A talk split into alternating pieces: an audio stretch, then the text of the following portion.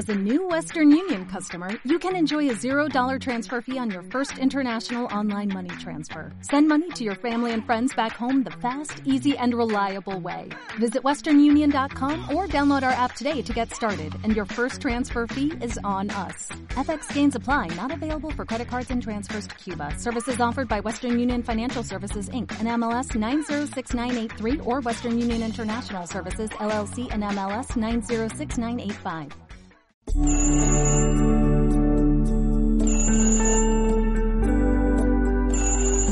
Buenas noches. Eh, gracias a todos y todas los que nos están acompañando eh, esta noche eh, para el conversatorio Transformaciones Sociales y Culturales en el Perú de hoy. Este conversatorio es parte del ciclo Diálogos en tiempos de cambio de la Biblioteca Nacional del Perú. Es una iniciativa para eh, tener un espacio de diálogo donde eh, distintos especialistas, eh, desde filósofos, economistas, científicos sociales, etcétera, puedan reflexionar y compartirnos algunas de sus ideas sobre los cambios que se están dando por la coyuntura actual de la pandemia y la emergencia sanitaria global. Esta noche particularmente vamos a hablar sobre aspectos, eh, cambios sociales y culturales en el Perú a raíz de la pandemia del COVID-19, a raíz de la coyuntura que está viviendo nuestro país y el mundo. Eh, esta noche eh, bueno, mi nombre, yo soy el moderador, eh, seré el moderador esta noche. Mi nombre es Federico Helfot, soy antropólogo e historiador, soy profesor en la Universidad Nacional Mayor de San Marcos y en la Universidad Antonio Ruiz de Montoya. Y eh, tengo el gusto de tener como participantes, como panelistas, el día de hoy a, en primer lugar, Angélica Mota. Ella es antropóloga y activista feminista, magíster por el eh, International Institute of Social Studies y doctora en salud colectiva por el Instituto de Medicina Social de la Universidad del Estado de Río de Janeiro. Es investigadora especializada en temas de género, sexualidad, derechos sexuales y reproductivos e interculturalidad. Eh, además ha brindado consultorías a diversas organizaciones de cooperación internacional sobre estos temas. Buenas noches, eh, Angélica. Buenas noches con todos, todas y todes. Buenas noches, Federico, Carmen. Eh, Richie, es un gusto estar aquí en este espacio y gracias a la Biblioteca Nacional por esto. Gracias, Angélica. Voy a presentar a los eh, demás eh, panelistas y luego vamos a proceder con las preguntas. Eh, tenemos también el gusto de presentar a Carmen Ilizarbe.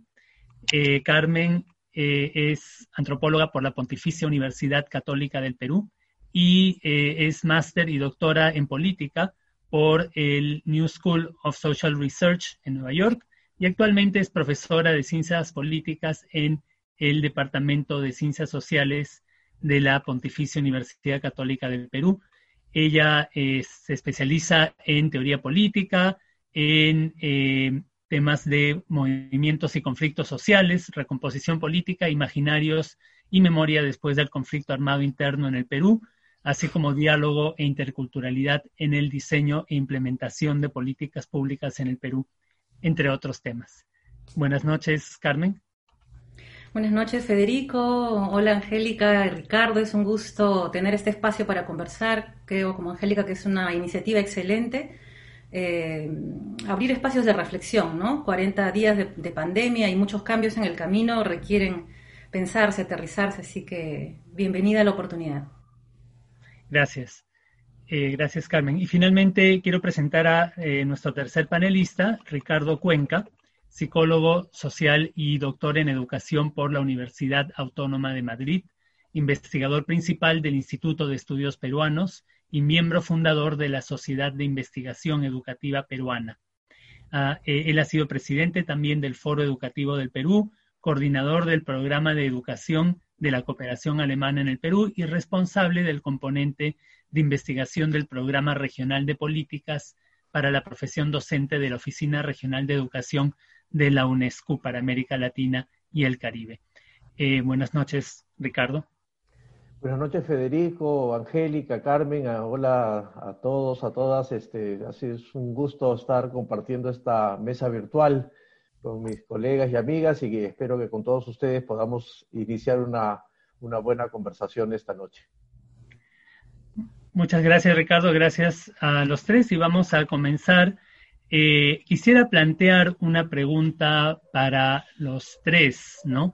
A raíz de la pandemia, a raíz de la coyuntura actual que estamos viviendo, eh, ¿qué transformaciones observan ustedes a nivel social y cultural en nuestro país? ¿Cuáles son los principales cambios que creen que se están dando a raíz de esta coyuntura? Eh, quisiera tener las respuestas de los tres, pero vamos a empezar en primer lugar con Angélica. Adelante.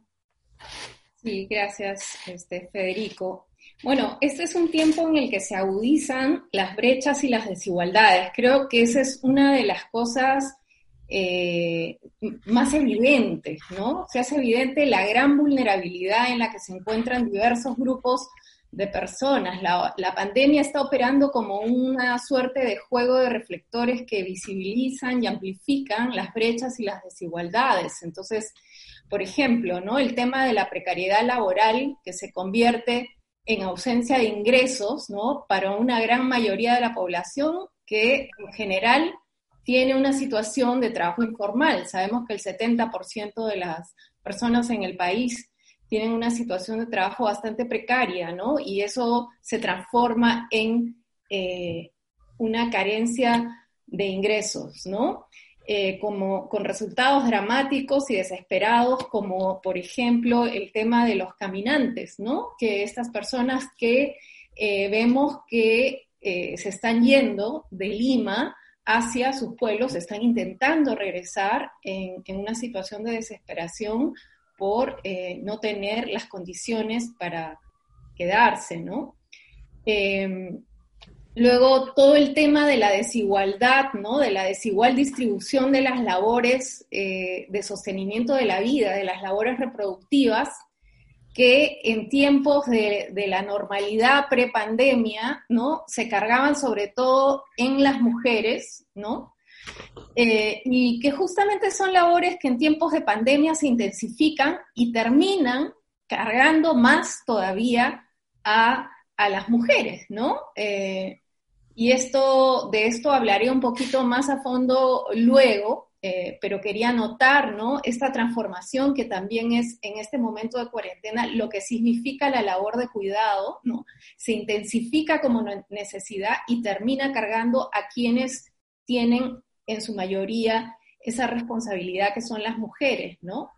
En el, campo del género también lamentablemente vemos eh, que el tema de la violencia es algo que según eh, nos comunica la ministra de la Mujer, ¿no? Por los medios de comunicación, ella, ella ha dicho que las líneas de emergencia están cada vez más saturadas, ¿no? Entonces, al parecer la violencia eh, en las casas, eh, la violencia de género, ¿no? Se viene incrementando, ¿no?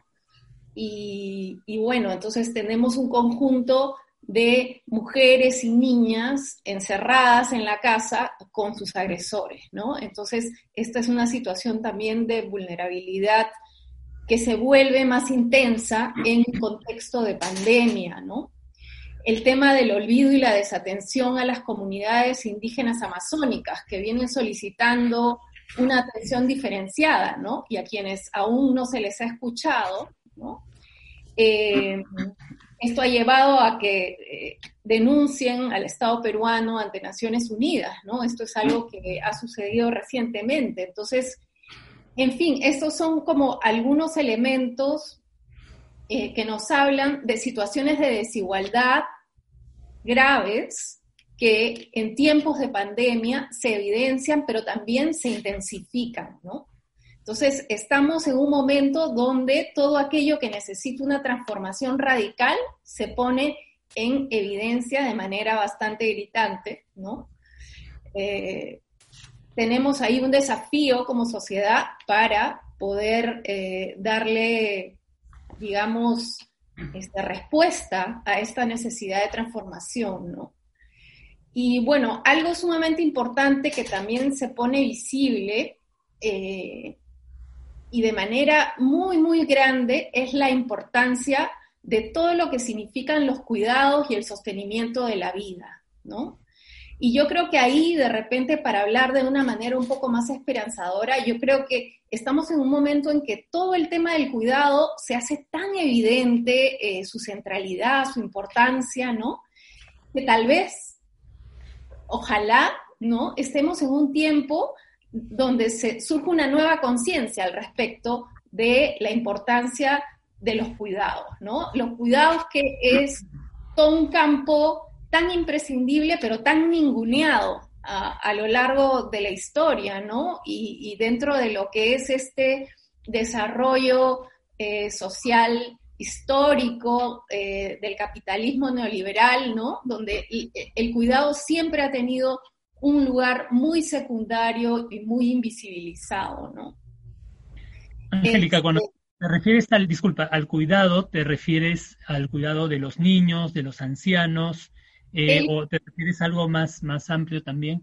Eh, me refiero al cuidado y al sostenimiento de la vida de una manera amplia, ¿no? Por supuesto, está todo el tema doméstico, ¿no? Y la reproducción de la vida dentro de las casas y el cuidado, la limpieza, eh, el cocinar los alimentos, el permitir un espacio habitable, limpio, etcétera, pero también está el cuidado de la vida desde este, lo público, ¿no? Porque desde lo público también hay un mandato importantísimo de cuidado de la vida y, ese es otro asunto que, espero que en este tiempo, eh, yo creo que sí, está surgiendo una conciencia, ¿no? De que desde lo público hay que cuidar, ¿no? Eh, la importancia de un Estado, como dice Rita Segato, un Estado materno, ¿no? De un Estado que cuida a sus ciudadanos y a sus ciudadanas. Y de esa, por ejemplo, ¿no? Vizcarra ha hablado de, de que es necesaria una gran reforma del sistema de salud, ¿no? Que hay una, una, necesidad de reformar el sistema de pensiones. Entonces es como que estamos entrando en un momento donde hay una conciencia tanto a nivel de la casa como a nivel de los discursos públicos, ¿no? Que es necesario darle mayor valor, recursos y fortalecer los cuidados, ¿no? Eh, en ese sentido, yo esperaría que la cosa no quede solamente en darle mayor fuerza al sistema de salud y el sistema de pensiones, que son cosas importantísimas, por supuesto, pero que creo que también la discusión debería entrar a eh, cómo hacemos para tener un sistema integral de cuidados eh, y qué tipo de, reformas necesitamos a nivel económico para que esto sea posible, ¿no? Y cambiar un poco este sentido de priorizar el crecimiento económico por sobre la sostenibilidad de la vida, ¿no? Eh, claro que siempre es posible también todo lo contrario, ¿no? Tenemos ejemplos emblemáticos como Trump y Bolsonaro actuando desde, eh, digamos, un, paradigma totalmente patriarcal, antivida, ¿no? Eh, Bolsonaro pidiendo que se inmolen los ancianos, ¿no? Para, seguir con esta locura del crecimiento económico a costa de, lo que sea, ¿no? Bolsonaro diciendo que el coronavirus es un invento comunista, en fin. Eh, digamos que eh, la pandemia nos coloca en un lugar donde varias respuestas son posibles, pero el camino hacia una mayor conciencia de la importancia de la vida, de su sostenibilidad por encima del lucro, ¿no? Eh, entonces, una revalorización de los cuidados en el, nivel privado, pero también desde el Estado, también desde lo público, este, fortaleciendo eh, todos aquellos espacios donde esto es un tema importante, creo que que ojalá sea algo que al menos se, consolide como una conciencia en la ciudadanía y, que se pueda eh, trabajar desde el activismo, eh, desde diferentes lugares para que esto, esto finalmente se, traslade a la política pública y a nuestra manera de organizarnos este, como sociedad. Bien, eh, gracias. Si podemos continuar con Carmen, por favor. Eh, Carmen, si puedes eh, añadir tus ideas sobre los temas que venimos discutiendo y sobre la pregunta respecto a las cuáles son los, los principales cambios que se están dando en esta coyuntura a nivel social, cultural, político. adelante, Carmen, por favor. Sí, bueno, primero yo estoy muy de acuerdo con lo que ha señalado Angélica, o sea, suscribo por completo hay una serie de, Primero hay una serie de cosas que se están haciendo visibles, eso me parece muy importante y creo que ahí hay una serie de elementos importantes para la posibilidad de transformar social y culturalmente nuestro Estado, nuestra sociedad más ampliamente entendida, las relaciones entre Estado, sociedad y también con, el, con la dimensión económica, con el mercado. ¿no? Yo quisiera empezar resaltando que eh, este es un proceso de cambio forzoso. Yo creo que eso hace, hace una diferencia importante también en lo que estamos enfrentando. Aquí, eh, a nivel global, a nivel mundial, todos los países del mundo están respondiendo al, a, una situación crítica que, pone en riesgo la vida de las personas en todo el planeta. Esta es una situación inédita. Algo como esto no se ha conocido en la historia. Pandemias, han habido, epidemias han habido, pero que ocurrieran en todo el planeta a la vez, eso nunca había ocurrido.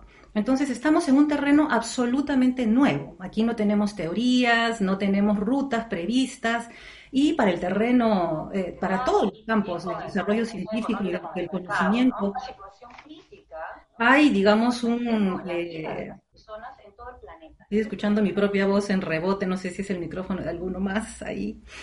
Eh, entonces, es un reto importante que los distintos países tienen que enfrentar, sin embargo, de manera particular. ¿sí? Todos enfrentamos el mismo riesgo y, sin embargo, para enfrentarlo de manera exitosa, eh, tenemos que descansar sobre nuestras propias potencialidades, carencias, precariedades, eh, capacidades, y con, con los elementos coyunturales que tenemos. ¿no? En el caso del, del, Perú creo que tenemos la suerte de que el presidente es en este momento Martín Vizcarra. ¿sí? Ese es un gobierno con, con una serie de, de, limitaciones, una situación extraordinaria, muy particular, pero que está, está haciendo un trabajo muy bueno en lo que es atender con lo que tenemos en la mano una crisis sanitaria de, de, proporciones que en realidad ni siquiera podemos calcular bien, que vamos tratando de medir, de conocer, de entender día a día. Entonces, lo primero que yo quisiera resaltar es el contexto en el que estas transformaciones están ocurriendo, están desarrollándose, ¿no? Porque sí están, estamos cambiando a un ritmo acelerado de manera forzada, ¿no? Entonces, este no es un proceso de cambio generado desde dentro, porque finalmente la sociedad debatió, etcétera.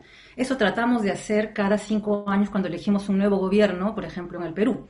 Esta es una situación completamente distinta. Es una fuerza externa que nos obliga a recomponernos socialmente. Y aquí yo veo algunas cosas muy interesantes eh, es, eh, forzoso para todos nosotros responder como sociedad. ¿sí? Obviamente todas las sociedades tienen tensiones internas, tienen diferencias, eh, se componen de, grupos diversos en la sociedad, pero aquí el reto es que todos tenemos que responder de manera conjunta. Entonces, frente a eso, en el caso del Perú, se responde un poco desde, desde, lo que se conoce, con lo que se tiene, pero también tratando de innovar, porque el reto que enfrentamos nos, nos, nos obliga sobre la marcha a ir generando respuestas, ¿no? Entonces, el, el, Perú está en un proceso de autotransformación, nos guste o no nos guste, acelerado, ¿no? Cada día avanzamos hacia instalarnos en una nueva normalidad, una situación que ya no va a poder revertirse, o sea, no, ya entendemos 40 días después de la pandemia y el mismo presidente lo ha ido afirmando y, se va generando una sensación clara ¿no? de que ese es el curso. No vamos a regresar, no hay regreso al mes de febrero. ¿Sí? Es este, lo, que, lo, que estamos aprendiendo a hacer en estos tiempos, la forma en la que estamos recomponiendo nuestras relaciones a nivel doméstico, eh, la, forma en la que estamos ahorita tratando de recuperar alguna dimensión de espacio público, las relaciones entre, entre gobierno y gobernados, todo eso está entrando en un formato nuevo que eh, va a ir asentándose y que tiene que llevarnos a formas diferentes de relación. Por supuesto que todo esto ocurre también sobre estructuras que no han desaparecido, ¿no? Entonces, todo lo que señalaba Angélica, por ejemplo, es, es, importantísimo. Esas son nuestras precariedades, nuestras vulnerabilidades. La desigualdad es un problema fundamental que se agrava en estas circunstancias, pero a la vez, como todas estas cosas se hacen tan visibles, ¿no? Es eh, inevitable no tomarlas en cuenta. Y ahí es donde tenemos una oportunidad que me parece eh, que eh, mm, es paradójico porque miren, no tenemos espacio público, espacio político tradicional, de acuerdo a lo que manda la Constitución, operando en este momento. ¿no? El, gobierno ha decretado un estado de emergencia que ya se va prolongando 40 días y vamos hacia, vamos hacia 60.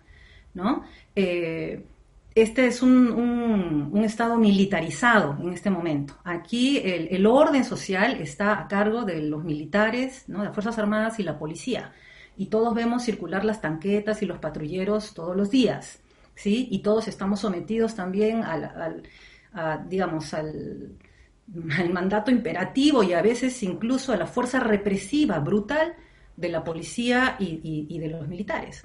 Esa no es una situación inédita en el país, ¿no? Recordamos la, más cercana quizás de, de, nivel nacional es la de los años 80 y 90 durante el conflicto armado interno.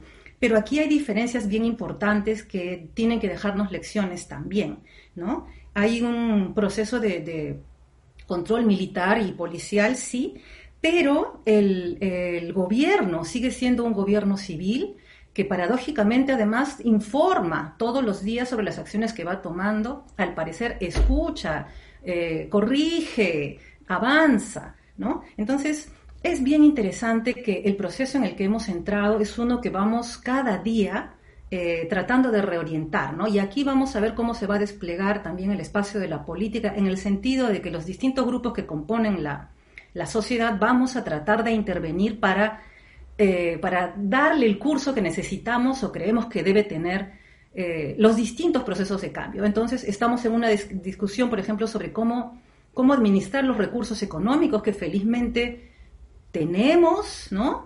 Esta época no nos agarra mal en términos macroeconómicos, pero nos agarra pésimo en términos de servicios públicos, eh, sociales, educativos, y ahora que entendemos que las prioridades tienen que cambiar, ¿no? Eso lo ha señalado eh, claramente Angélica y yo, eh, estoy muy de acuerdo, ¿no? Entendemos que tenemos que refundar el pacto social que organiza la sociedad. Entonces, ahorita, ahorita, la prioridad no puede ser ya el crecimiento macroeconómico. Ese ha sido el mantra por 20 años, pero ahorita no tiene ningún sentido, ¿no? Esta noticia de la caída del precio del petróleo es contundente. Ahora sí, la vida de las personas vale más que el petróleo y también que el oro, por supuesto. Pero no solamente la vida de algunas personas que con sus recursos individuales y privados puedan garantizársela. La interdependencia que tenemos eh, como sociedad también se ha hecho visible y nos obliga entonces a responder de esa manera, ¿no? Así que, digamos, yo adelantaría esos, esos elementos para seguir conversando después más adelante sobre el tema. Gracias, Carmen. Y más adelante voy a querer preguntarte más sobre cómo ves eh, el tema, porque has dicho que no podemos volver a, lo que era antes y si es que ves una voluntad política, colectiva, mayoritaria, para efectivamente no volver a lo de antes. Eh, de repente esta pregunta la podemos dejar para eh, en un rato y quiero darle la oportunidad a Ricardo a que se sume a la conversación eh, con esta primera pregunta general que hemos planteado sobre cuáles son los principales cambios y transformaciones que se están dando en este momento a raíz de la coyuntura. Eh, adelante, Ricardo.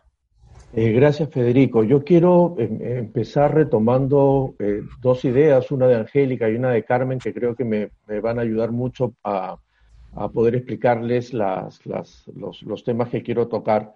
Lo primero es esta idea de Angélica tan clara de que esta situación es un reflector. O sea, independientemente de la emergencia sanitaria como tal, lo que está haciendo es mostrar una serie de cosas que a veces algunos ya las sabíamos y las alertábamos, otras nuevas, pero que sin duda eh, han sido un examen muy duro para el Estado, para la política, para la economía, para la propia sociedad, y terminan siendo una evidencia dura, eh, indeseable, digamos, por la manera como se está mostrando, eh, de algo que, es, muy estructural en el país que tiene que ver con las desigualdades y que tiene que ver con desigualdades que son cada vez más complejas, que no son solo un problema de redistribución, que son también un problema que tiene que ver con cuánto me siento representado y, represento a otros, tiene que ver con cuánto me reconocen y me reconozco.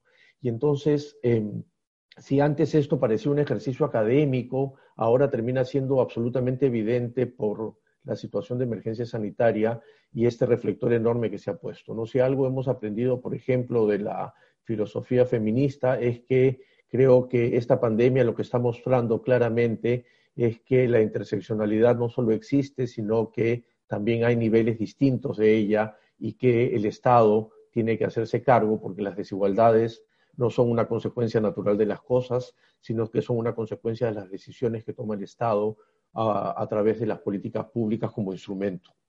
Y, la segunda idea que, más bien quiero retomar de Carmen es que esto ha sido un cambio no solo forzoso, como ella bien lo dice, sino que además es un cambio que nos ha eh, cogido a todos sin tener ninguna capacidad inicial de reacción. Este, no solo porque primero parecía una gripe lejana, eh, ¿no es cierto?, en Wuhan, sino porque además la velocidad con la que avanza nos deja a todos sin saber muy bien qué hacer. Y esta situación genera una enorme incertidumbre para saber cómo el Estado tiene que actuar, para saber cómo la sociedad tenemos que eh, actuar y responder a estas demandas nuevas del Estado. Y esta situación de cambio entonces nos, nos, nos somete de alguna otra manera a una situación muy estresante como sociedad, como país, porque todo lo que es forzoso termina siendo siempre traumático de alguna manera, y esto es una situación en ese sentido traumática. Y entonces estas dos ideas decía yo que me sirven eh, como introducción para lo que quería compartir con ustedes, y es que yo creo que lo que nos está dejando esto, lo voy a llevar al plano simbólico, que es el que eh, eh, trabajo, em, nos está dejando una, ah, eh, nos está sometiendo a un conjunto de cambios para los que no estábamos esperados, ¿no es cierto? No, no esperábamos tener una situación como tal en general en, el, planeta, pero particularmente en el país, eh, porque nos hemos sometido a unas nuevas formas de convivencia, nos hemos sometido a unas nuevas formas de vida diaria, de vida cotidiana, que no siempre este, eran las que esperábamos. De hecho, más allá de que ahora estemos conectados gracias a la tecnología, muchas personas a través de un espacio virtual, no significa que las formas de convivencia no hayan terminado de empezar a transformarse.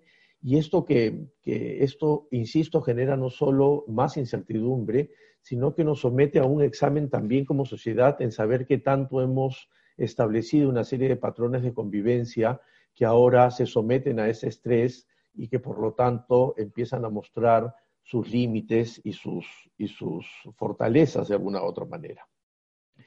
Pero también este conjunto de cambios creo que tiene que ver con esta idea que se ha trabajado menos y que a mí me está dando vueltas hace algunos días a partir de unos comentarios escuchados en las redes, y es esta idea de este miedo atávico a la muerte que está simbólicamente metido en todos nosotros, que a su vez viene acompañado con el reto de eh, eh, buscar desafiarla, ¿no es cierto? Y entonces, eh, si bien es cierto, todo el mundo piensa que en algún momento este, la muerte va a llegar, ahora resulta que está mucho más cerca y esto eh, puede exacerbar un conjunto de nuevos comportamientos, pero además estos comportamientos no solo son de esconderse frente al temor, sino de desafiarla, como insisto, y entonces cuando uno se imagina, y esto es solo una hipótesis de trabajo, que después podríamos discutirlas entre los cuatro y las personas que nos escuchan, pero cuando, cuando empiezan a ver eh, estas eh, formas tan simples y tan normativas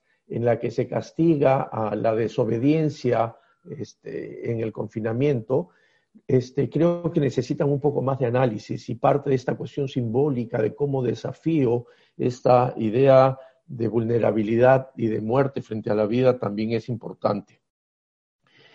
Lo otro es que, eh, como nunca antes, estamos todos sometidos al Estado, ¿no es cierto? La vieja idea del, monopolio, de la violencia beberiana, este, se hace eh, efectivo acá, es decir, eh, con los instrumentos constitucionales que se tienen, el Estado y el gobierno, particularmente, ha dicho todo el mundo se queda dentro de su casa y todo el mundo debería hacer caso a esto y entonces hay un sometimiento a nuestras propias decisiones por parte del Estado y esto no es menor en un país en donde esta relación ha sido una relación eh, bastante más em, débil, ¿no es cierto? Hace algunos años, eh, recordará Carmen, eh, participamos en un seminario junto con la Ruiz de Montoya y el Instituto y el IEP respecto a estas nuevas concepciones sobre la ciudadanía y creo que ahora podría haber tenido, Carmen, otro sentido el, seminario en algunos temas porque también se está sometiendo a examen esta manera como hemos ido construyendo una ciudadanía este, más tradicional y liberal en el que supuestamente éramos ciudadanos porque podíamos elegir o ser elegidos, digamos. ¿no? Em, pero acá entonces la relación con ese Estado se vuelve distinta, se vuelve mucho más eh, tensa por momentos, pero también más eh, eh, sometida, en el mejor sentido de la palabra, a, este mandato imperativo del Estado. Y por último, creo que estos cambios están empezando a resignificar algunas cosas que en el país, producto del proyecto impulsado desde la economía, por las transformaciones del Estado, eh, se fue instalando entre la gente y es la pérdida del valor de lo público que ahora empieza a recuperarse. Eh, eh, esta idea de lo público no solo como bien común o solidaridad, yo era muy crítico antes y decía que los peruanos éramos como solidarios de Teletón, es decir, solidarios por momentos, digamos, ¿no? donde había una campaña nos poníamos solidarios, pero en el día a día éramos menos. Sin embargo, ahora empieza a resignificarse esta idea de lo público, de, este bien común y esta idea de poco a poco ir procesando que no solo me cuido yo para no enfermarme yo, sino que al hacer eso también estoy contribuyendo con un asunto público. Y entonces, en el fondo, creo que estas nuevas formas de convivencia, este miedo atávico a la muerte, esta idea de someterse a las decisiones del Estado y esta recuperación del valor de lo público, están impactando directamente en algo que creo que es inevitable que suceda y que Angélica y Carmen de alguna manera lo han mencionado, y es que estamos ante una nueva forma de convivencia. Eh, estamos empezando, no sé si de manera tan consciente y tan ordenada, pero inevitable, a buscar estas nuevas formas de, de, de convivir que atraviesan, creo yo, lo que para mí termina siendo eh, un, punto fundamental en este análisis sobre las transformaciones sociales y culturales en esta época, y es que em, todo esto se vuelve muy difícil porque no se trata de cambios y de exámenes solamente a las políticas públicas, al sistema de educación, al sistema de salud, eh, al sistema político, ¿no es cierto?, que ha perdido agenda este, porque está toda monopolizada por el tema del, del COVID, sino porque estamos ante una situación que nos impide eh, comportarnos de la manera más tradicional y normal a la que nos habíamos acostumbrado y habíamos construido. Y entonces, en buena cuenta, para terminar, creo que lo que estamos es en un proceso de redefinición más o menos consciente de todas estas relaciones sociales, de los vínculos afectivos, de la manera como empiezo a relacionarme con el otro, porque en buena cuenta lo que hay que redefinir es todo aquello que antes estaba definido y contenido con la presencialidad. Y ahora, independientemente de que esto acabe en dos semanas, en tres semanas o en cuatro semanas, el proceso de reinserción a la vida social va a ser, e insisto, de esta nueva convivencia y por lo tanto este, vamos a tener que, entre otras cosas, sacar de nuestro imaginario que la cercanía física y la presencialidad son los elementos articuladores de las relaciones sociales. Estamos asistiendo a un nuevo cambio, eh, a, una a una transformación de esta, de esta columna vertebral en donde probablemente, no, digo que desaparezca, pero la presencialidad eh, y, la convivencia eh, permanente y el vínculo permanente físico va a empezar a pasar a un segundo plano. Bien, gracias Ricardo. Eh, hay varios puntos a los que quiero volver, pero quiero dar una oportunidad, bueno, em, llamar a que el público que nos está acompañando pueden hacer preguntas si desean eh, dejándolos como un comentario y, trataremos de hacerlas llegar a los panelistas.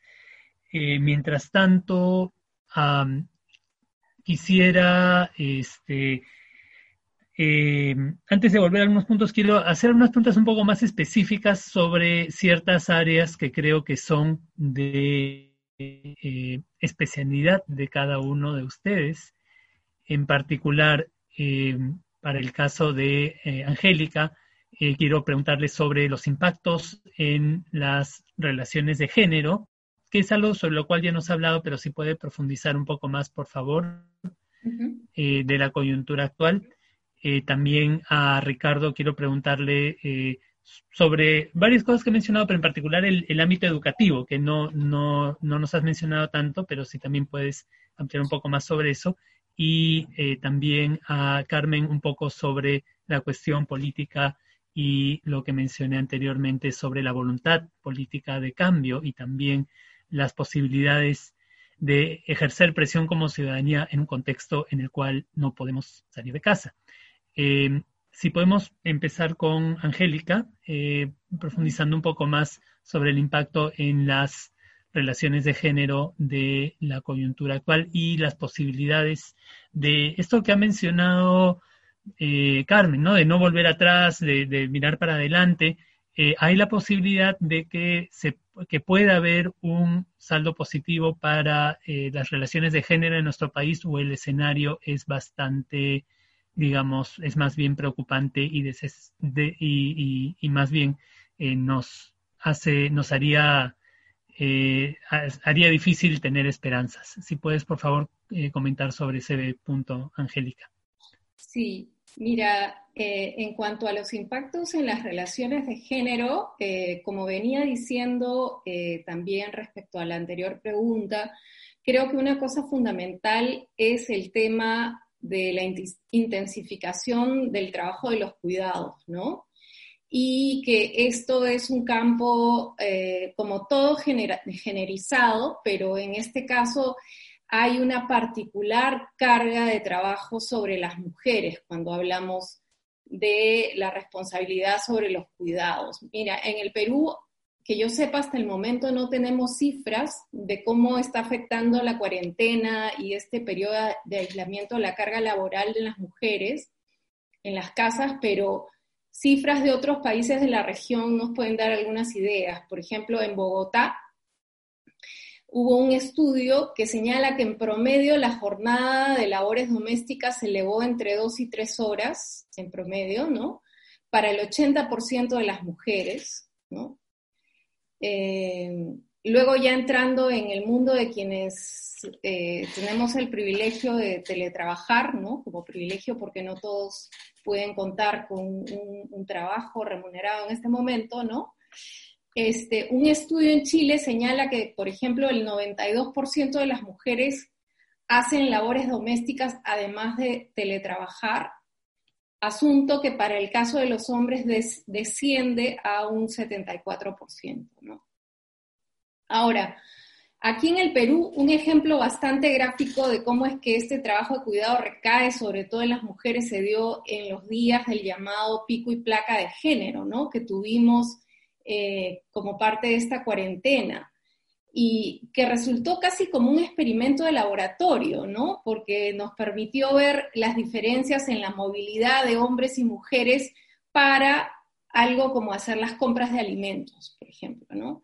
Y vimos que en los días de mujeres hubo unas colas enormes en los supermercados, aglomeraciones en los mercados, ¿no?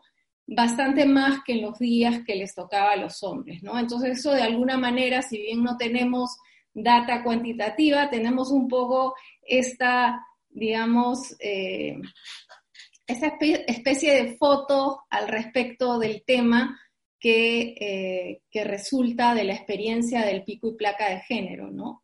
Eh, ahora, en cuanto a eso, también es imprescindible considerar que la casa y el entorno familiar va a ser donde la mayoría de enfermos, enfermas por el COVID van a ser sostenidos y atendidos, ¿no? Entonces, en una situación de pandemia, ahí también tenemos un impacto eh, importante que va a ser atendido por mujeres, em, sobre todo. Este, eh, también hay que tener en cuenta que incluso a nivel público, digamos, en, los servicios de salud, ¿no? Sabemos que la gran mayoría de personas, prestadores, prestadoras de salud, en realidad son mujeres, ¿no? Eh, según data de la OIT, el 70% de eh, proveedores de salud son mujeres. Entonces, eh, un impacto clarísimo es, este, ¿no? Cómo las mujeres van a estar en la primera línea de eh, enfrentar todo lo que significa la labor de cuidado de, eh, esta pandemia de manera bastante más, más pesada, ¿no? Y luego también en el tema del impacto en las relaciones de género, algo que es lamentablemente muy doloroso es el tema de la violencia, que también lo, mencioné eh, hace un rato, eh, pero ahora quería entrar un poquito más de detalle en eso, ¿no? En el Perú, durante el primer mes de cuarentena, se han dado eh, cuatro feminicidios, 87 casos de violencia sexual, por lo menos reportados, ¿no? Eh, siempre hay un subregistro, entonces podemos suponer que esto en realidad es mucho más. De esos 87 casos reportados, 56 son de niñas, ¿no? Como 9.000 llamadas a la línea de emergencia, ¿no? Entonces eso nos deja bastante claro que el confinamiento social pues es una situación de gran vulnerabilidad para muchas mujeres que, que van a tener que compartir las 24 horas del día con hombres que, las agreden, ¿no? Entonces, estas, eh, el hogar, digamos, esto que entendemos como el lugar de refugio, ¿no? Que es el hogar, en, realidad, para muchas mujeres no es un lugar de refugio y más bien se vuelve un lugar de vulnerabilidad, ¿no? Este, hace unos días leía un artículo de Judith Butler que decía que eh, debería haber otras formas de refugio que no dependan de la falsa idea del hogar, ¿no? Como un lugar seguro, y estoy bastante de acuerdo en eso, ¿no? Y que es necesario reimaginar lo que significa refugiarse, ¿no? Ahora, también, tal como está constituida la masculinidad en nuestra sociedad, ¿no? Entendida como potencia, incluido, incluida algún tipo de potencia económica, un rol de proveedor, ¿no? Eh, y donde también eh, estamos en, una sociedad eh, que de alguna manera considera la casa como un espacio doméstico más vinculado a la feminidad, ¿no? Entonces un espacio en el que no se puede estar tanto sin sentirse de alguna manera emasculado, ¿no? Probablemente. Entonces es importante considerar que en un escenario de precarización de la vida, ¿no? Se generan mayores riesgos de violencias contra las mujeres, ¿no? Que se convierten como una suerte del único territorio para afirmar potencia, ¿no? Sobre todo eh, considerando la situación de precariedad, ¿no? Y además encerradas entre cuatro paredes, ¿no? Entonces, eh, creo que eh, estas cuestiones son bien importantes de considerarse, ¿no? Cuando se, cuando se piensa eh, digamos, también una política pública preventiva para el tema de la violencia de género eh, en un momento como este, que es un momento especial y que requiere pensar las cosas desde, eh, desde otro tipo de perspectiva también. Sobre eso te quería preguntar, Angélica, dado que ese problema de la violencia que está señalando es algo pues urgente, algo que está sucediendo, que ya viene sucediendo acá en el Perú y también hay datos de otros países. Eh, ¿cuáles son medidas, digamos, urgentes, inmediatas que se pueden tomar como sociedad para tratar de eh, hacer lo posible por, reducir en lo que se pueda ese problema tan, tan urgente? Sí, mira, em, yo creo que en, en, una situación, digamos, normal, eh, lo que se espera es que si hay un agresor, ¿no? Em, hay una situación de agresión, de violencia y de vulnerabilidad para las mujeres en un entorno doméstico, sea el, agresor el que sale, ¿no? Eh, en este momento eso eh, se vuelve más difícil, ¿no? Y en todo caso, mínimamente creo que sí se deberían asegurar lugares de refugio para mujeres, lugares a los que rápidamente puedan acudir de encontrarse en una situación de violencia, ¿no? Y claro, nosotros tenemos una política pública eh, que contempla casas de refugio para las mujeres, pero eh, claramente no se, no se dan abasto ya en tiempos normales y ahora eso puede volverse todavía una necesidad mayor. Entonces, sí creo que se deben implementar casas refugio con todas las medidas de bioseguridad para las mujeres para que puedan rápidamente salir de situaciones eh, de peligro y de, vulnerabilidad. ¿no? En ese sentido, hace relativamente poco, eh, desde la Municipalidad de Lima, se, se, tomó una iniciativa de hacer una casa de la mujer, ¿no? Entonces, y en esta casa eh, tiene poca capacidad, en realidad creo que treinta y tantos cupos, ¿no? Pero bueno, ha sido una eh, iniciativa que creo que se debe replicar en los diferentes distritos de la ciudad y en todas las regiones del país. Em, y bueno, en general esto como una medida para una situación de emergencia, ¿no? Se tiene que redoblar. Eh, y sí creo que esto es bien interesante pensarlo también eh, cuando, cuando empezaron a subir las llamadas eh, por el tema de violencia y, todo esto se empezó a poner más evidentemente como una situación de gravedad en la pandemia, eh, pensé que sí sería importante que esto se vuelva como algo emblemático, ¿no? Hacer una medida de tipo emblemático, como como lo que se hizo en la Plaza de Hacho, por ejemplo, para albergar personas de calle, ¿no?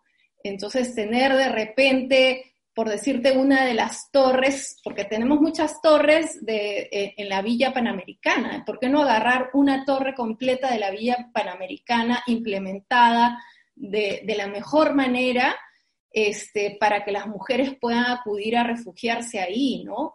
Y por un lado tiene la función práctica de permitirles a las mujeres esto y por otro lado dejar claro, ¿no? Para toda la sociedad las dimensiones de este problema, este, y, y, hacerlo visible y evidente, ¿no? Desde una infraestructura como esta, ¿no? Entonces, eh, yo creo que eso es bien importante. Por otro lado, dentro del tema de la violencia de género, algo que también se ha visibilizado en, este tiempo fue la violencia contra la comunidad de personas trans, ¿no? Cuando, cuando se dio el pico y placa, hubo también toda una eh, discusión de, ¿y las personas trans dónde quedan, no? Eh, hubo una buena, eh, digamos, reacción desde, las, desde el gobierno de tratar de decir que eh, hay que tomar en cuenta la expresión de género y si una persona se le ve como una mujer, entonces es mujer, y si se le ve como hombre, es un hombre, y esto lo dijo la ministra de la Mujer, lo dijo el ministro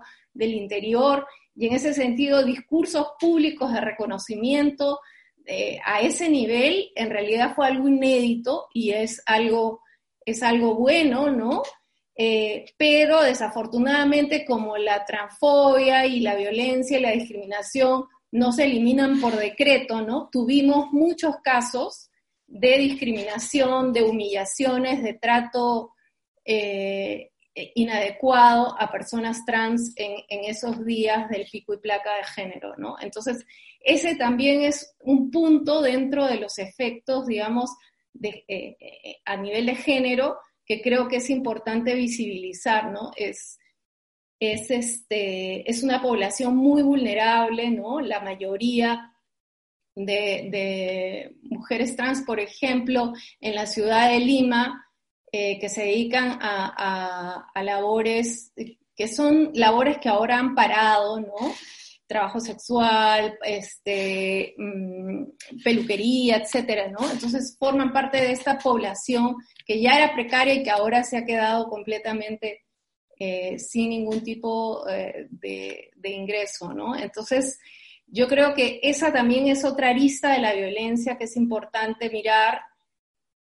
Y como dije, han habido discursos de reconocimiento, ¿no? Ojalá que eso de alguna manera abra una ventanita de, conciencia general de la vulnerabilidad específica y se logren cuestiones como en el caso de las personas trans, la ley de identidad de género, ¿no? Por ejemplo. Sería algo interesante, Alberto de la UNDE lo propuso en el contexto de cuando esto estaba pasando y espero que sea algo que se pueda digamos, algo que pueda ver la luz, ¿no? Entonces, son de esas cosas que, como decía Carmen hace un rato, ¿no? Es como las desigualdades quedan al descubierto y al desnudo, pero al mismo tiempo se vuelve una oportunidad precisamente para lograr algún tipo de cambio en, ese sentido, ¿no? Bien, gracias, eh, Angélica. Quiero eh, continuar con, Carmen eh, y luego ahí tenemos un par de preguntas del público que em, dos sobre todo que voy a, darle a Ricardo en un momento, eh, pero eh, primero con, Carmen, como había comentado, sobre el tema de la, voluntad política, de, no volver para atrás, de innovar, de pensar en cosas nuevas, y también el tema de eh, qué significa pensar en, en, en la política y qué significa pensar en la presión ciudadana en un contexto en el cual la gente no puede salir de casa. ¿No? Y no ah. pueden haber marchas, no pueden haber demostraciones, no pueden haber eh, las formas usuales de política ciudadana, ¿no? Em, así que eh, sí, sí, puedes por favor comentar al respecto. Sí, bueno, eh, respecto a, una voluntad política del gobierno de generar cambios estructurales, digamos, creo que esa no ha sido la voluntad del gobierno inicialmente. El gobierno respondió a mi manera de ver bien eh, frente a una situación inédita. Creo que el Perú además ha sido uno de los primeros en tomar previsiones y bastante estrictas para contener la expansión de la pandemia, ¿no? Y en eso eh, creo que la respuesta a la crisis sanitaria, ¿no? esta es una dimensión de crisis con varios niveles, vamos a decir, ¿no? La primera que se hizo visible, lo primero que había que afrontar era la crisis sanitaria, la expansión de la, de la pandemia en el, en el país, eh, y el, reconocimiento ¿no? que, tuvo que ser muy pronto de que la precariedad de nuestro sistema de salud era, digamos, este, había que contener para que la gente no tuviera que llegar a los hospitales en los que la capacidad de atender a las personas era realmente muy baja. Eso es lo que estamos viviendo ahora. En estas semanas estamos viendo la terrible precariedad de un sistema de salud pues que no puede responder, que en general no respondía ya a las necesidades básicas de la población, ¿no es cierto? Eh, y pero ahora nos está pasando una factura altísima, ¿no? Estamos viendo también el tema de la educación, la incapacidad que tenemos para recomponernos socialmente, no tenemos un sistema de educación pública importante, no tenemos un sistema de previsión social que nos ayude a manejar la cuestión del desempleo, eh, ¿no? La, digamos, la suspensión de las, de las actividades económicas también ha generado una serie de problemas ahí. Entonces, primero hubo una crisis sanitaria que yo creo que el gobierno, considerando, ¿no? digamos, esta dimensión estructural de las capacidades que tenemos, considerando esta, eh, el cambio abrupto de prioridades que, hubo también, eh, yo creo que la respuesta fue fue bastante buena. Pero la crisis sanitaria ha generado también una crisis social y una crisis económica que ya se empieza a sentir y que va a ser más grande. Estas crisis progresivas que se van sucediendo unas a las otras son las que nos obligan a nosotros a recomponernos y ahí es donde reaparece el espacio de la política. ¿no? El, gobierno, eh, digamos, está asumiendo un rol de liderazgo con el presidente a la cabeza que es bien importante. Eso es un cambio notable en la forma de hacer política en el país, para hablar de la política institucional nada más. Yo no sé cuándo hemos tenido un presidente que hable todos los días informando a la población, rindiendo cuentas, ¿no? Rendición de cuentas y transparencia son prácticas que en el Perú prácticamente no se conocen cuando hablamos de las autoridades y de las más altas también. Por supuesto que hay problemas, cosas que se hacen mal, vacíos, temas que, que el gobierno no quiere tocar, ¿no es cierto? Pero también estamos empezando a escuchar las voces de la sociedad. Es cierto que ya no podemos ir a la calle y organizar las protestas de antes, pero no es que las voces de la ciudadanía y de la sociedad civil no se escuchan. ¿no? Angélica estaba relatando, por ejemplo, cómo el tema del pico y placa generó un debate en redes ¿no? Y ese, ese, ese debate y también la observación a través de los medios el impacto que iba a tener esto, luego vino la discusión de género, entonces ahí hay un espacio muy interesante de conversación, de deliberación, y que llevó al gobierno a reconocer, nos equivocamos, estuvo mal, vamos a cambiar. ¿Cuándo hemos visto eso?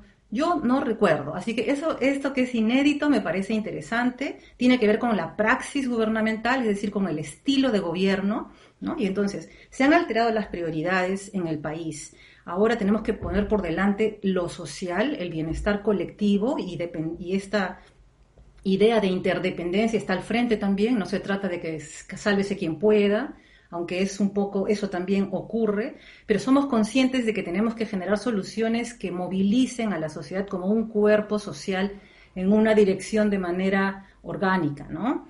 Eh, eso va a obligar también a un tema de redistribución económica. El gobierno está avanzando en esa dirección. Entonces ahí se abren, creo yo, una serie de posibilidades importantísimas para transformaciones estructurales hacia adelante. ¿no? Yo creo que eh, em, todavía nos quedan dos semanas más de, confinamiento eh, físico yo creo que es cierto que es un confinamiento físico, pero no necesariamente social. Todos estamos, eh, mira, nosotros estamos aquí conversando a través de, usando el Zoom y el Facebook, y eso lo está haciendo un montón de gente. ¿No? Los teléfonos, la radio, una serie de plataformas y de canales de comunicación social que ya existían y que están ahí hace un montón de tiempo, ahora están, están cobrando más importancia, se utilizan más. Así que en general, la política se asienta sobre plataformas, espacios, recursos, medios, pero no, es, no, es, no, no, desaparece porque, porque no, podamos concentrarnos todos en, la calle. ¿sí? Eso es una cosa que yo quisiera decir. Entonces, después de esta primera etapa de, de eh, emergencia, estamos entrando lentamente, creo yo, en, una, en un segundo momento en el que vamos normalizando lo que está ocurriendo. ¿no? La gente el contacto físico, por otro lado, sigue existiendo, solo que con condiciones nuevas. Todos estamos yendo al mercado, todos estamos saliendo para ir a la farmacia en algún momento, ¿sí? Eh, las personas se siguen enfermando y tienen que ir al, hospital, etcétera. La, la, dimensión más de ya no están ni los cafés ni los restaurantes, etcétera, ¿no? Ahora, yo quisiera decir también que eso es en las ciudades. Nosotros lo estamos mirando desde Lima, y claro, el, impacto en la vida urbana y en el tipo de vínculos que se establecen en la ciudad es notable. Entonces, el golpe de estas transformaciones para las ciudades es brutal, ¿no? Aquí las ciudades van a van y estamos empezando ya a retroceder en una serie de prácticas eh, rutinizadas que eran muy habituales y nadie pensaba siquiera en transformar. De facto han sido muchas canceladas, pero eso no es lo mismo que está ocurriendo en los espacios rurales el balance que había, ¿no? El, digamos, en, los años 40 del siglo XX, se produce en el Perú el desbalance radical entre lo rural y lo urbano. ¿no? Ahora vamos hacia en, la, ruta inversa, ¿no? Entonces eso va a terminar también alterando las relaciones sociales, económicas en el país. Entonces, eh, yo sí creo que no es que hay una voluntad del inicial del gobierno de hacer este tipo de cambios, creo que el gobierno está respondiendo bien porque está forzado a hacerlo. Creo que hay limitaciones también que hay que reconocer aquí, que tienen que ver con las estructuras estamentales, históricas del país, ¿no? de grandes desigualdades, eh, y también con un poco la historia reciente, ¿no? Nosotros tenemos casi 30 años de, un modelo neoliberal que agudizó desigualdades preexistentes en el país, que minó mecanismos de solidaridad, que casi acabó con el concepto de lo público, que priorizó la idea de que lo privado siempre es mejor, con las consecuencias que ahora estamos observando. En ese modelo, el Estado, pasó a tener también un rol subsidiario, es decir, el Estado no lideraba nada, no tenía iniciativa respecto del desarrollo. El Estado se ponía a un costado para que el espacio del mercado, supuestamente, eh, reorganizara la, organizara la redistribución de recursos en función de la competencia. Eso ya no se puede más. Ahora tenemos que pasar a un modelo de colaboración, a un modelo de solidaridad, eh, y a un modelo que asegure la autosubsistencia. Las prioridades cambiaron radicalmente. Es un reto inmenso para nuestra manera de hacer política, ¿no? Este, dar la talla para ese tipo de cambios. Tenemos un gobierno que ha asumido un rol de liderazgo bastante bien, pero tenemos también ya resistencias visibles e influencias que se dejan sentir. Yo quiero hacer notar aquí, por ejemplo, el hecho de que cuando se, se decidió ¿no? el confinamiento eh, social, que cada uno se iba a su casa, no todos nos hemos ido a nuestras casas. ¿sí? Las compañías mineras siguen operando. ¿sí? No todo el mundo se fue a su casa. ¿Por qué se obtuvieron, eh, eh, para el caso de las, de las compañías mineras, estos permisos especiales con algunas consecuencias de contagio, incluso que ahora estamos viendo? No lo sabemos, ¿no? Quizás tiene que ver con los mecanismos habituales de nuestra política también, los lobbies, las conversaciones poco transparentes y más bien entre bambalinas. Eh, y en general las grandes empresas tienen una llegada muy fuerte muy directa a los gobiernos, ¿no? Eso es parte de, lo usual en el país. Eh, luego hay sectores olvidados. Que, han tenido históricamente también una voz muy bajita, que casi no se escucha, una presencia a la que no se, no se le atiende, no se le, no se le reconoce una, característica de, interlocución válida, los pueblos indígenas, por ejemplo. ¿Dónde están los cuidados, la legislación para los pueblos indígenas? No hay, ¿no? Y ahí estamos empezando ya a ver casos de, de, contagios y ahí las, las digamos, la forma en la que la, el contagio puede afectar a poblaciones grandes es es muy fuerte, ¿no? Y no se están tomando las medidas suficientes, ¿no? En ese sentido, la fuerza de lo urbano sigue marcando un poco el, devenir de nuestra, de nuestra política, ¿no? Y a la vez hay apertura. Este asunto de las bicicletas, por ejemplo, que, ¿no? que van a entrar a, a recomponer pronto el espacio urbano, ¿no? la atención a los indigentes que mencionaba Angélica, el tema de las mujeres e incluso de las personas trans en el debate público, son señales interesantes, pero van a depender de que en esta segunda etapa de entrar en, una, en un momento de nueva normalidad, con nuevos códigos, refundación del pacto social, como decía yo hace rato, la sociedad ocupe también el espacio de las decisiones políticas. ¿no? El gobierno está demostrando cierta apertura y ahí es donde lo que necesitamos es ver una sociedad eh, civil recompuesta, una ciudadanía que hace escuchar su voz a través de los medios de comunicación. Necesitamos propuestas concretas también de distintos grupos de profesionales, científicos sociales y, otros más, ¿no? Porque el, el, esfuerzo es colectivo, ¿no? Entonces, estamos pasando, creo yo, o sea, hay la oportunidad de pensar que el Estado no es el gobierno y el aparato estatal. El Estado incluye también a la sociedad. ¿no? Bien, gracias, eh, Carmen.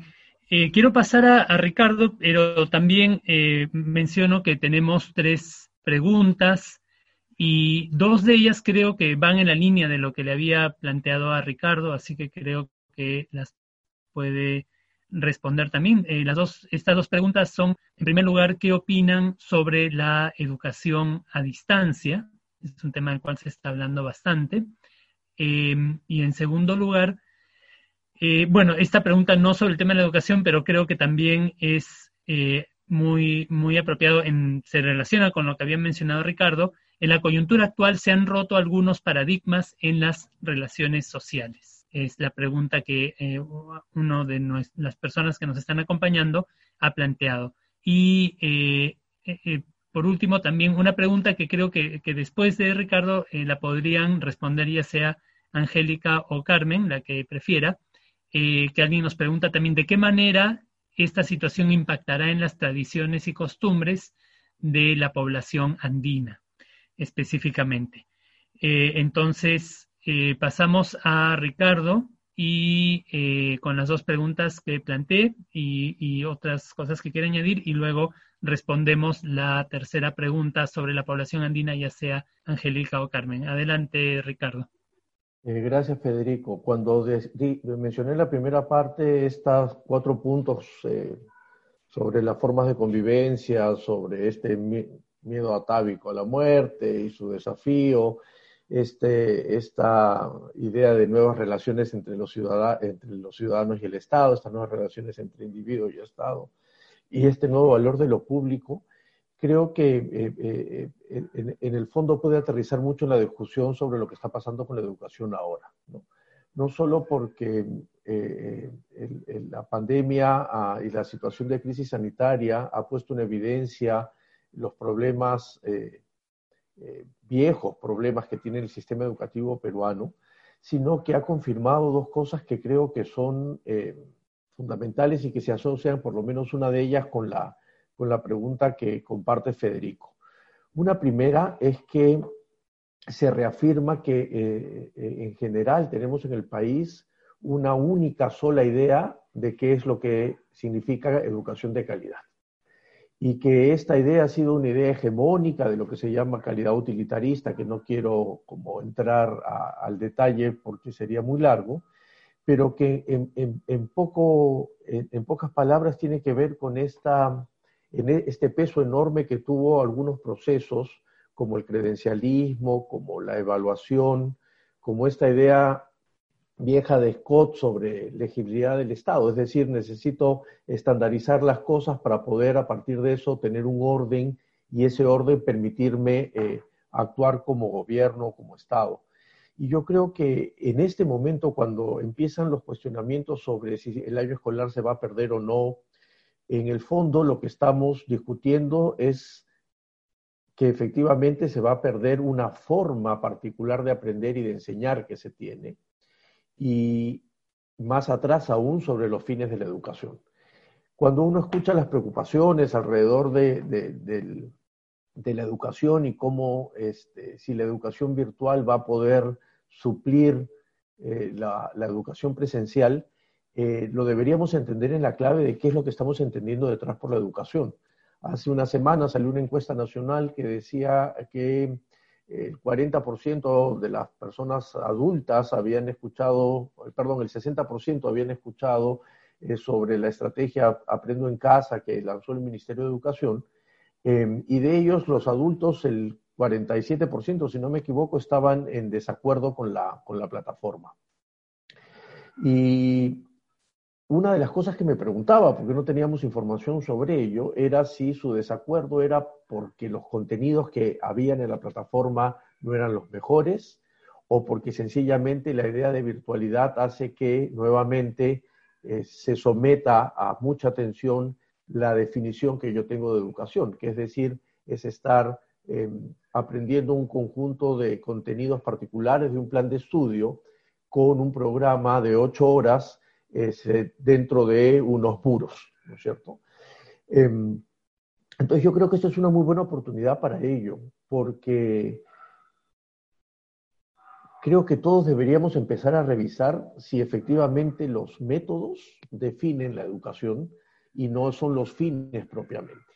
Yo propuse al inicio de esto que, por ejemplo, el Ministerio de Educación podría muy bien haber hecho una moratoria curricular, se llama técnicamente, y hacer que eh, se trabajen alrededor de proyectos educativos sobre el caso de la pandemia y que se integren áreas curriculares para los primeros grados, para la secundaria, y que entonces todo gira alrededor de esto para encontrar un sentido y no darle espaldas a un contexto, porque efectivamente es una cuestión inédita y los chicos estaban en la casa, las chicas estaban en la casa, eh, los jóvenes estaban en la casa. Eh, y eso hacía que eh, el, contexto educativo varíe. Y, y, claro, escuchaban sometidos al estrés como todos, que habían cada día más muertos y más contagiados y que se expandían las normas y que se ponía más estricto el asunto. Y llegaba a las dos horas de trabajo y tenían que hacer un ejercicio de aritmética. ¿no? Estoy exagerando el asunto. Este divorcio es, forma parte de la noción de calidad educativa, forma parte de esta noción tan utilitarista, insisto, que se tiene de la, de la calidad. Y por otro lado, porque además esto muestra las enormes desigualdades educativas. Es decir, aun cuando en promedio hemos mejorado muchísimo en los últimos años, cuando uno empieza a mirar, a desagregar los indicadores educativos, lo que nos damos cuenta es que hay unas enormes desigualdades que ahora no pueden sostener esta alternativa sacada, eh, preparada en medio de una crisis de forma muy rápida, porque creo que el Ministerio de Educación actuó bien en tratar de sacar algo en tres semanas para poder ofrecer algún tiempo educativo a los estudiantes. Em, sin embargo, empezamos a darnos cuenta otra vez que ya algunos sabíamos que hay unas enormes diferencias que ahora empiezan a, visibilizarse.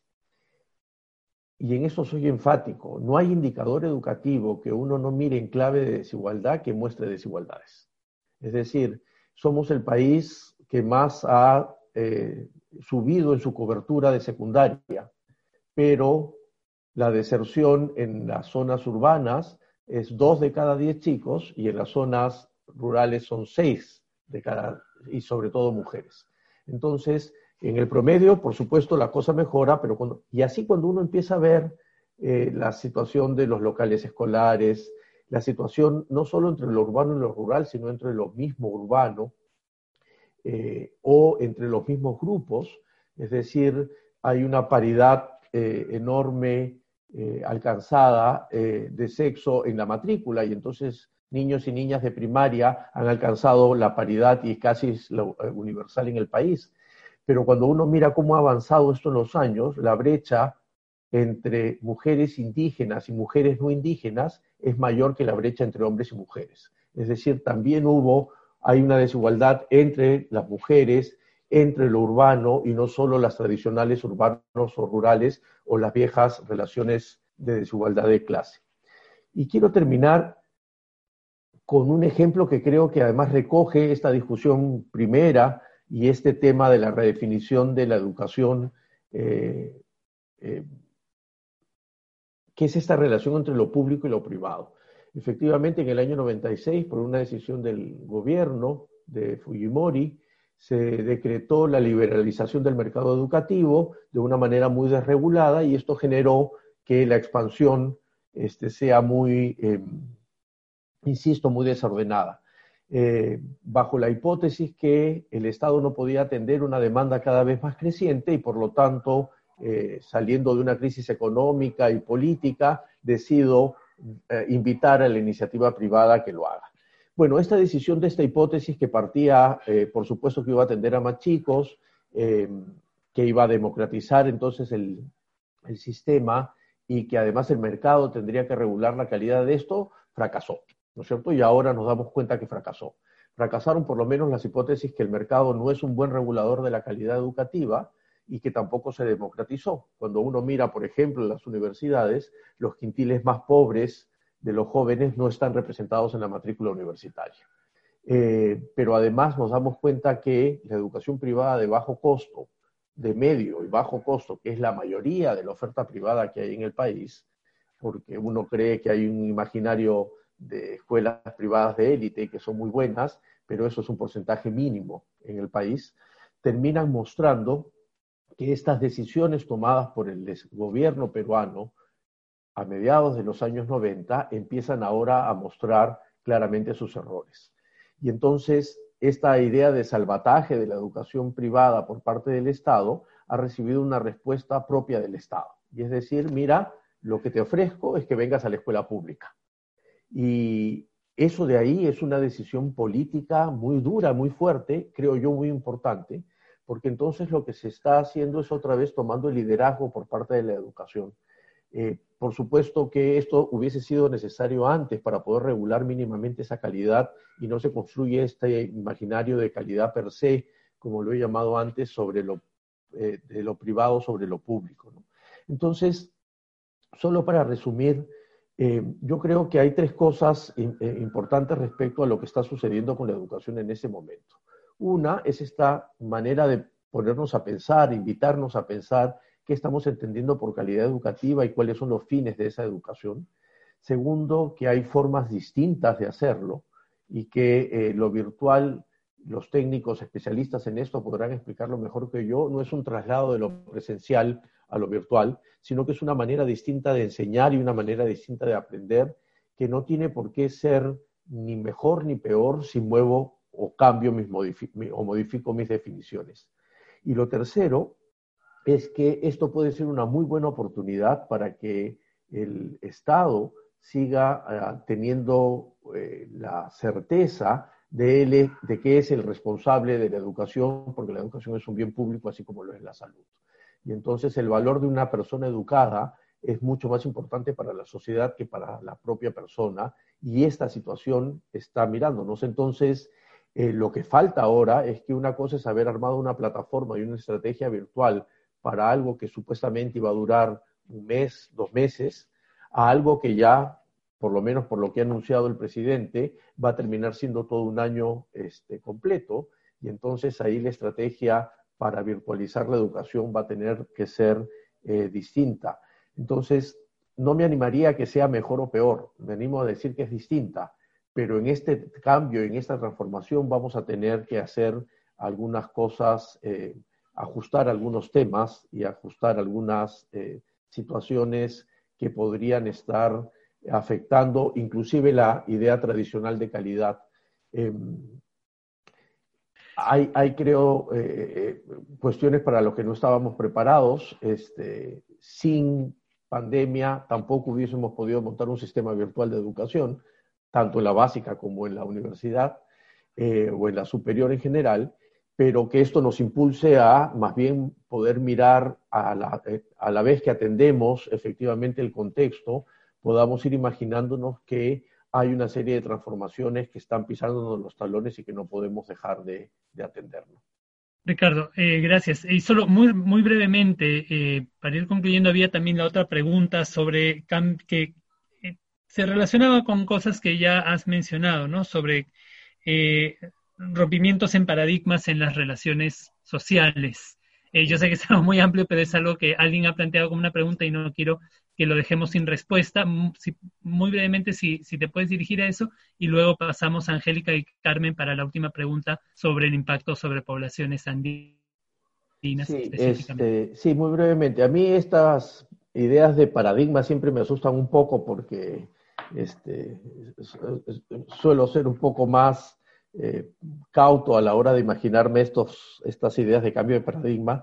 Lo que yo sí creo que está afectando y que va a afectar son una serie de cambios que antes, insisto, estaban contenidos o definidos por una cuestión de presencialidad. Este, y ahora eso cambia de alguna otra manera, ¿no? Eh, eh, cambian las relaciones de afecto, aun cuando salimos a hacer las compras, como decía Carmen, o vamos a la farmacia, hay una sensación de que esa presencialidad empieza a, a, diluirse y por lo tanto eso genera, creo yo, simbólicamente un cambio muy fuerte que vamos a empezar a, vivir con mucho más intensidad. Entonces, no sé si hablaríamos o estaría en capacidad ahora para decir de cambios de paradigmas en las relaciones sociales, pero sí una, un nuevo, una nueva forma de convivencia empieza a aparecer, empieza a surgir. El otro día, con esto a cabo, leía eh, esta idea simbólica de cómo la gente ahora camina con las caras tapadas por las calles y, este, y efectivamente yo mismo, una vez a la semana que salgo a hacer las compras, veo a toda la gente tapada y me hizo recordar mucho a esta idea, aunque no era lo que tenía, con lo que acabo de Tito Flores Galindo, que decía que eh, nos caminábamos los peruanos en la calle con estos rostros que no se miraban unos a otros, ¿no? Y, este, y ahora, claro, hay una barrera obligatoria para no necesariamente estar en contacto. Esa barrera con esta máscara es una barrera, creo, mucho más simbólica, este, tiene un, peso mucho más simbólico que real. ¿no? Entonces creo que efectivamente hay unos nuevos cambios en las prácticas y esas prácticas deberían, por lo menos, eh, impactar en, la, en, la, en los patrones de convivencia y en las relaciones sociales. Muchas gracias, eh, Ricardo. Y, para ir concluyendo, teníamos la otra pregunta que eh, se la voy a dar a, eh, tanto a Carmen como a Angélica sobre el impacto sobre poblaciones, tradiciones y costumbres específicamente de poblaciones andinas de la coyuntura actual. no sé, Carmen o Angélica, ¿quién desea tomar la pregunta primero? Bueno, puedo, voy a decir algo muy breve porque es un tema sobre el cual no tengo muchas referentes concretos, ¿no? No, no estoy cercana a, ese espacio como para tener una idea de qué cosas están pasando, pero una, solamente una reflexión que me venía en relación con esta pregunta es eh, este proceso de, gente que está saliendo de Lima para retornar a, sus pueblos, ¿no? Y, a sus ciudades, probablemente eh, eh, en el espacio andino, tal vez amazónico también. Em, pero creo que ahí se está dando una, mm, un retorno, ¿no? De, de, aquello que fue en algún momento un proceso de venir a Lima, ahora estamos en una situación donde, donde vemos el proceso contrario, personas regresando a sus localidades de, origen. Y creo que esto me hace pensar un poco en qué impacto va a tener esta pandemia para el lugar de Lima como eh, el gran eh, receptor de migración, ¿no? Como, eh, digamos, me hace pensar si, si, esta pandemia también nos va a, hacer cambiar un poco el sentido común en relación de, lo que significa Lima como un espacio al que se aspira a venir, ¿no? Y, entonces eh, qué significa esto para un país tan centralista, ¿no? El hecho de que eh, Lima empiece a verse, al menos por un momento, como un lugar que no da para más, ¿no? Del que hay que irse, eh, un lugar que hay, que dejar, ¿no? Y, este retorno a, a, los pueblos de origen, a, los, a las ciudades de origen. Entonces, no es exactamente una respuesta a la pregunta, es más bien una reflexión que a mí me surge pensando en el espacio andino, pensando en las regiones y pensando en estos procesos de retorno, ¿no? Y me queda más bien como una nueva pregunta abierta, ¿qué significa esto para el centralismo de Lima?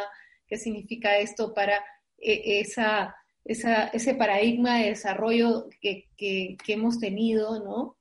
De lo urbano, ¿no? Y de ir a la ciudad y a la, ciudad más grande como el, horizonte último, ¿no? Y, frente a una pandemia como esta que también nos hace cuestionarnos nuestros modelos de desarrollo, nuestros modelos de vida, ¿no? De repente esto de regresar al pueblo, regresar a la ciudad de una región a una ciudad más pequeña, ¿no? Eh, sería interesante que también venga con, ese nuevo paradigma de otras formas de, de pensar la vida, ¿no? más allá de la mega ciudad colapsada que es Lima. Gracias, Angélica. Carmen. Sí, bueno, eh, la pregunta era un poco sobre costumbres y tradiciones. Una, primera afectación importante que hemos visto es la, cancelación de fiestas.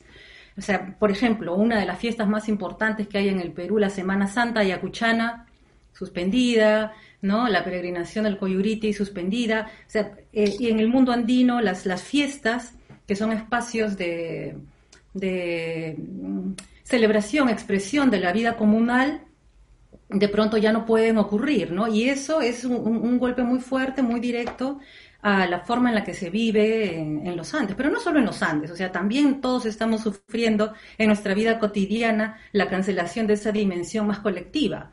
Eh, ocurre distinto y se expresa distinto eh, en, los distintos grupos, ¿no? Pero ahí, sin embargo, yo para hablar de las costumbres, aquí resaltaría que también en el, bueno, hablar de mundo andino es como simplificar bastante lo que son un conjunto de expresiones muy variadas, muy diversas, pero hay una serie de lógicas que son muy antiguas en el Perú y que están ligadas al trabajo colectivo, al trabajo comunal, al trabajo solidario, que más bien ahora se vuelven súper importantes. La revaloración también del rol que tienen los agricultores, los campesinos en el país, es un punto importantísimo, vinculado a lo que decía Angélica, a la idea en la que pensamos el desarrollo. Ahora que vivimos, tenemos que vivir en una clave más bien que prioriza lo social antes que el, crecimiento económico, la generación de dinero. Porque lo que tenemos que hacer es asegurar nuestra, nuestra sobrevivencia y nuestra calidad de vida de manera colectiva, ¿no? Nos obliga también eh, a adoptar esquemas de autosubsistencia. Tenemos que ser o sea, es increíble, pero parece que vamos a tener que regresar a, sociedades que son capaces de ser autárquicas. Tenemos que producir lo que necesitamos consumir y estamos empezando a reducir también una serie de, de quizás eh, consumos y eh, costumbres, ¿no? Que, ahora resultan absolutamente superfluas, pero que tenían que ver con la circulación eh, y la, la, generación de capital y de comercio, ¿no? Que es una dinámica que engloba al país, también a lo andino, también a lo amazónico, ¿sí? Pero eso ha sido suspendido, eso está detenido ahora y estamos todos en un proceso de readaptación social yo en eso quisiera enfatizar mucho. Yo como Ricardo no sé si estamos yendo a un cambio de paradigma, de que estamos en proceso de cambio, sí, pero qué tanto cambiará todo es difícil saberlo. Está también la, la dimensión eh, de nuestras relaciones con lo que llamamos naturaleza, ¿no? nuestro entorno, el medio ambiente. Todos estamos viendo encerrados desde nuestras casas como pajaritos enjaulados, que Lima sí tiene cielo, Lima tiene un cielo celeste increíble, ¿no? Estamos viendo estas fotos del mar, entonces hay estos otros procesos que también marcan la pauta de lo social, que también van a ser, digamos, eh, un motor de, nuestro, de nuestra recomposición como sociedad que son muy interesantes. Estamos en un proceso de adaptación, ¿no? Si algo nos caracteriza como seres humanos en términos de potencial es la capacidad de adaptarnos a todo, a todo. Eso lo sabemos también históricamente. El asunto es si vamos a ser capaces de caminar articuladamente, pensando en el colectivo y no solamente en unos grupos y en otros, ¿no? Eh, y bueno, así que ahí, ahí están los, los grandes retos. En las ciudades estamos también enfrentando cosas muy fuertes, o sea, yo quería mencionar rápidamente este tema que mm, mm, quise resaltar antes y se me escapó, y que es este, para el tema del empleo, por ejemplo, y de la redistribución de los recursos económicos que ahora están en la agenda, ahí adelante, ¿no? Vamos a ver si el gobierno finalmente decreta un impuesto a la riqueza, ¿no? El impuesto a los ricos. Es muy importante que ese tema es parte de nuestra discusión pública hoy, ¿no? Pero en febrero era imposible ponerlo sobre la mesa, imposible. Entonces, yo, yo, quiero rescatar, ¿no? El, hay un espacio entonces de, para el retorno de la política, pero de una política que tiene que englobar a la sociedad en su dimensión colectiva. Y es bastante complejo porque no solamente es el 70% de informalidad que hay en el país. El otro 30%, que se piensa como un sector formal, con empleo estable, en el que, por ejemplo, nos encontramos aquí probablemente los cuatro, es un sector precarizado Nosotros somos parte del precariado, nuestros salarios de profesores universitarios no alcanzan para subsistir, ¿no es cierto? Pero además ahora tenemos triples jornadas. Tenemos trabajo doméstico, tenemos trabajo profesional, tenemos trabajo de cuidado y tenemos insuficientes recursos económicos. Es imprescindible el, reordenamiento económico de la sociedad, ¿no? Pero ahí está la posibilidad también de construir una sociedad más justa, de verdad, ¿no? Muchas gracias, Carmen. Eh, bueno, no sé si alguno de ustedes tres quisiera hacer algún comentario final de un minuto, muy brevemente, eh, eh, sobre algo que no han llegado a, decir, que quieran añadir brevemente. Ricardo, o sí, una cosa muy chiquita, sí, una cosa muy chiquita y es que en esta idea de cómo vamos cambiando y, imaginándonos las cosas nuevas, una de las cosas más interesantes es cómo empieza también a, cambiarse, eh, a generarse este espacio que dice Carmen para la política, pero también a generar una serie de cuestionamientos a aquello que hasta hace poco era lo hegemónico en la agenda pública, ¿no es cierto? Y entonces la preocupación por la economía, ya sea por el impuesto a la riqueza o ya sea porque se está paralizando este, termina empezando a cuestionarse porque no hay economía posible si no hay personas. Y entonces este, e, el, que nos empecemos a dar cuenta que esto es así y que la economía no es algo que camina independientemente de la vida de cada uno de nosotros, creo que puede ser un buen punto de discusión. Eh, ¿Algún comentario final muy breve de Angélica o de Carmen, por favor? En verdad quiero simplemente reforzar esta idea que he venido desarrollando eh, en este eh, conversatorio, que es eh, la importancia de los cuidados, ¿no? creo que es un, tenemos una ocasión importantísima para revalorar esa dimensión de la vida que es fundamental, ¿no? El cuidado de la vida, la reproducción de la vida tiene que ser el horizonte en torno al cual podamos repensar el pacto social del que habla Carmen, ¿no? Creo que eh, además, el, cuidado de la vida es algo que también tiene que tomar una nueva fuerza también dentro de lo que es el, sistema educativo, por ejemplo, ¿no? Eh, creo que se pone en el centro y esperemos que esta oportunidad no se pierda eh, para revalorar algo que eh, finalmente es lo que tiene que ser nuestra brújula y nuestro horizonte, ¿no? Bien. Gracias, Angélica. ¿Algo muy breve, Carmen? Eh... Sí, yo solamente recalcar quizás esta idea o esta sensación que tengo yo de que hemos entrado a un segundo momento en el que estamos empezando a construir una, una nueva forma de normalidad, conscientes de que tenemos que cambiar cosas, varias cosas, ¿no? Y creo que esa, ese reconocimiento un poco colectivo que acompaña incluso el hecho de que el presidente anuncia dos semanas más de cuarentena y uno dice, oh, pero a la vez ya lo sabíamos más o menos, ¿no? Vamos poco a poco adaptándonos, hay una curva de aprendizaje también en el espacio de lo social, de lo político, de lo económico. Avancemos entonces con, en lo posible, con, con tranquilidad, manejando lo mejor que podamos nuestras ansiedades. Las posibilidades están ahí, ¿no? De transformaciones radicales que eran impensadas hace solamente unos meses y creo que ahí está, ¿no? Están las inercias de siempre también y las estructuras desiguales. Pero hay esta pensadora Arundhati Roy habla de la pandemia como un portal. Ahí estamos nosotros, en el portal, ¿no? Y las posibilidades adelante también, ¿no? Eso.